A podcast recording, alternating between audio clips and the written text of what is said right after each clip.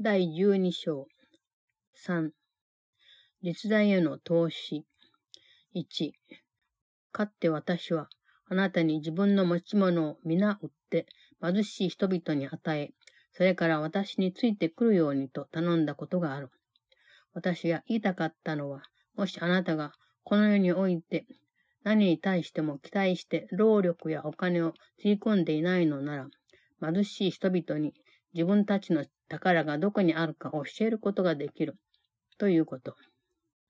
貧しい人々とは単に間違って投資してしまった人たちに過ぎないが、貧しい身の上であることは確かだ。その人たちは必要に迫られているので、手助けをしてあげるようにと、あなたのもとによこされたわけだ。自分もその人たちの中にいるのだから。もしあなたがその人たちの貧しさを自分が分かっちゃうのは不本意だとするなら、あなたは学ぶべき教訓をいかに申し分なく学んだことになるか、よく考えてみるがよい。貧しいとは不足しているということだし、必要なものは一つしかないので、不足するものも一つしかないのであるから。Chapter 12 3. The investment in reality. 1. I once asked you to sell all you have and give to the poor and follow me. This is what I meant. If you have no investment in anything in this world, you can teach the poor where their treasure is. The poor are merely those who have invested wrongly, and they are poor indeed. Because they are in need, it is given you to help them, since you are among them. Consider how perfectly your lesson would be learned if you were unwilling to share their poverty. For poverty is lack, and there is but one lack, since there is but one need. 2. ある兄弟があなたがしたくないと思うようなことをしてほしいと言い張っていると仮定してみよう。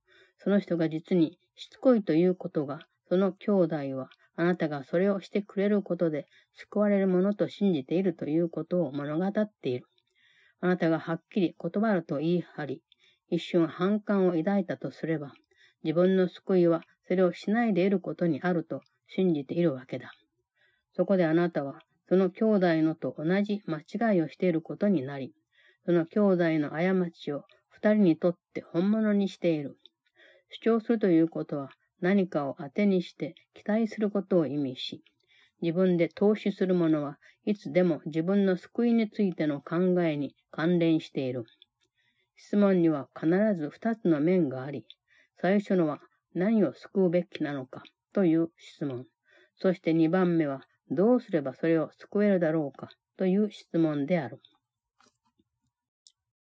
2.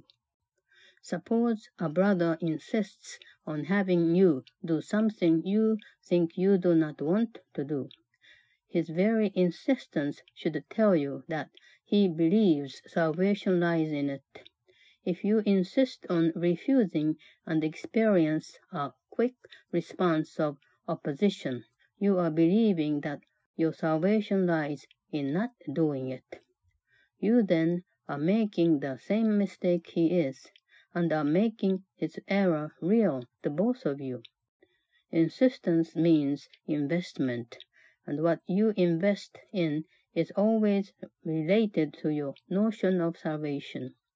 The question is always twofold. First, what is to be saved? And second, how can it be saved? 3. あなたが兄弟に怒りを覚えるときには、いつでも、それがどんな理由にせよ、あなたは自我を救うべきだと信じている。それも攻撃によって救うべきだと信じているということ。もし兄弟が攻撃するとすれば、あなたはこう信じることに同意しているし、あなたが攻撃するのなら、自分でそんな信念を強化していることになる。攻撃する者たちは貧しいということを覚えておいてほしい。貧しさゆえに、ただでもらえるものを求めるのであり、さらに貧しくなることなど求めはしない。その人たちを助けることのできる者が、もしその人たちの貧しさは自分の貧しさであるように受け入れるとすれば、破壊的に振る舞っているのは確かだ。もしあなたがその人たちがしたように投資してさえいなかったなら、決してその人たちの要求を見落とすことなど思いついてなかっただろうに。3. Whenever you become angry with a brother, for whatever reason, you are believing that the ego is to be saved, and to be saved by attack. If he attacks, you are agreeing with this belief, and if you attack, you are reinforcing it. Remember that those who attack are poor. Their poverty asks for gifts, not for further impoverishment. You who could help them are surely acting destructively if you accept their poverty as yours. If you had not invested as they had, it would never occur to you to overlook their need. 4. 重要なこととそうでないことを見分けるがいい。そしてもしあなたの兄弟たちが何かとんでもないことを頼むなら、それはどうでもいいことなのだから、頼まれた通りにするがいい。それを拒否するなら、あなたが反対しているということで、自分にとってそれがどうでもいいとは言えないと思っていることを立証している。したがってそうした願いをとんでもないことにしたのは他でもない自分だし、兄弟からの願いは一つ残らずあなたのためである。なぜそうした願いを聞き入れないと言い張るのだろうか。そうするということは、自分自身を拒むことで、二人を貧しくすることになるというのに。その兄弟はあなたと同じように救いを求めている。貧困は自我のものであり、決して神のものではない。何が大切なのか、それに気づき、それ以外には何一つ受け入れたいと思わない者は、とんでもない要求など言い出したりしない。4. Recognize what does not matter, and if your brothers ask you for something outrageous, do it because it does not matter. Refuse, and your opposition establishes that it does matter to you. It is only you, therefore, who have made the request outrageous, and every request of a brother is for you. Why would you insist in denying him? For to do so is to deny yourself and impoverish both. He is asking for salvation as you are. Poverty is of the ego and never of God. No outrageous request can be made of one who recognizes what is valuable and wants to accept nothing else. 5. 救いは心のためであり、それは平安を通して得られる。これこそ救いを得られる唯一のものであり、それを救うただ一つの道である。愛以外のどんな反応にせよ、それが生じるというのは、何がどのようにして救われるのかを混同するからであり、こうしたことがその唯一の答えだと言える。決してこのことを見失わないようにし、また一瞬たりとも別の答えがあるなどと自分に絶対信じさせたりしないでほしい。あなたはきっと自分自身を貧しい者のうちだと考えるだろうし、そうした貧しい者たちは自分がすでに満ち溢れる状態にあり、救いを得ているということを理解しないのであるから。5. Salvation is for the mind, and it is attained through peace. This is the only thing that can be saved, and the only way to save it.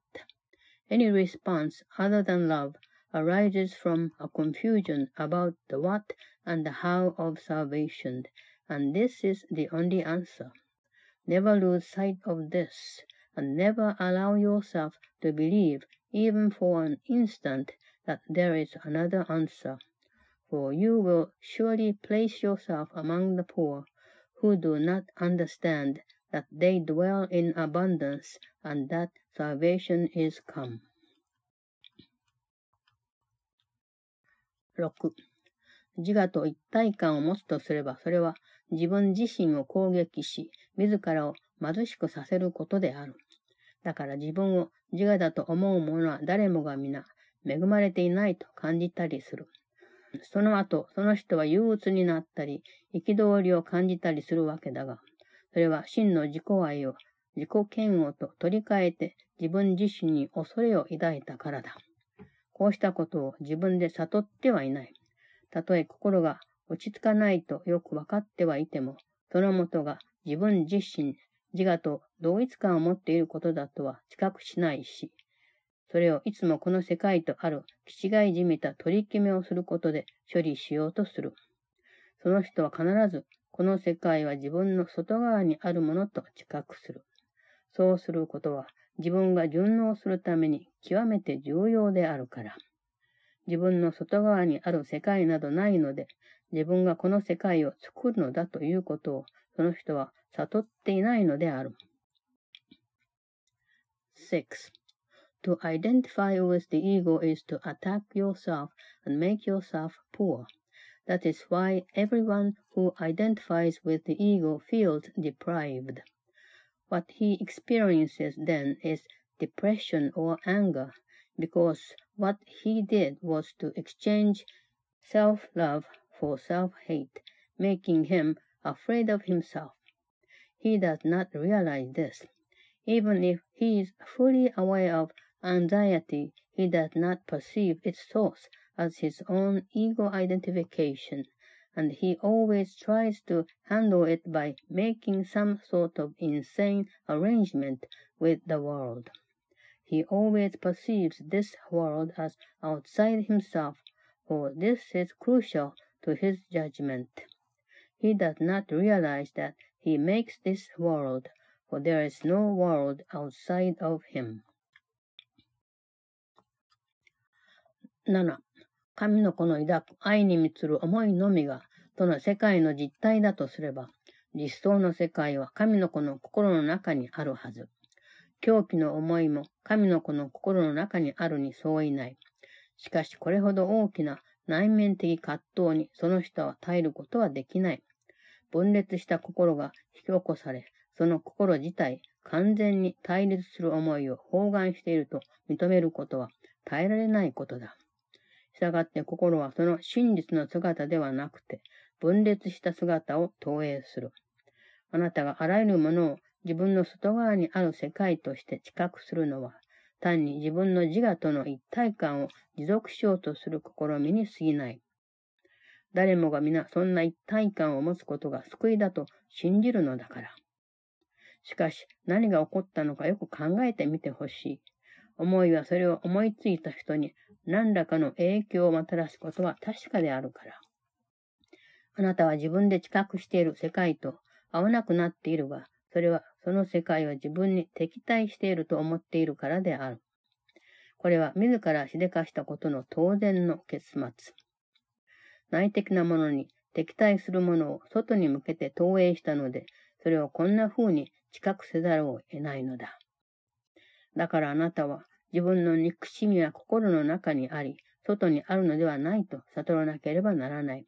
そうして初めてそれを除くことができるし、そうした憎しみを除かなければいけないというわけは、そうしてこそ世界を本当にあるがままに知覚できるからである。7. If only the loving thoughts of God's Son are the world's reality, The real world must be in his mind. His insane thoughts, too, must be in his mind, but an internal conflict of this magnitude he cannot tolerate. A split mind is endangered, and the recognition that it encompasses completely opposed thoughts within itself is intolerable. Therefore, the mind projects the split, not the reality. Everything you perceive as the outside world is merely your attempt to maintain your ego identification, for everyone believes that identification is salvation. Yet consider what has happened, for thoughts do have consequences to the thinker. You have become at odds with the world as you perceive it because you think it is antagonistic to you. This is a necessary consequence of what you have done. You have projected outward what is antagonistic to what is inward, and therefore you would have to perceive it this way. That is why you must realize that your hatred is in your mind and not outside it before you can get rid of it, and why you must get rid of it before you can perceive the world as it really is. 8. 前に私が述べたことだが、神はその世界を愛されたので、それを御一人に与えてくださったのである。神は確かに実相の世界を愛しておられるし、その真実の姿を知覚する者たちは死の世界を見ることはできない。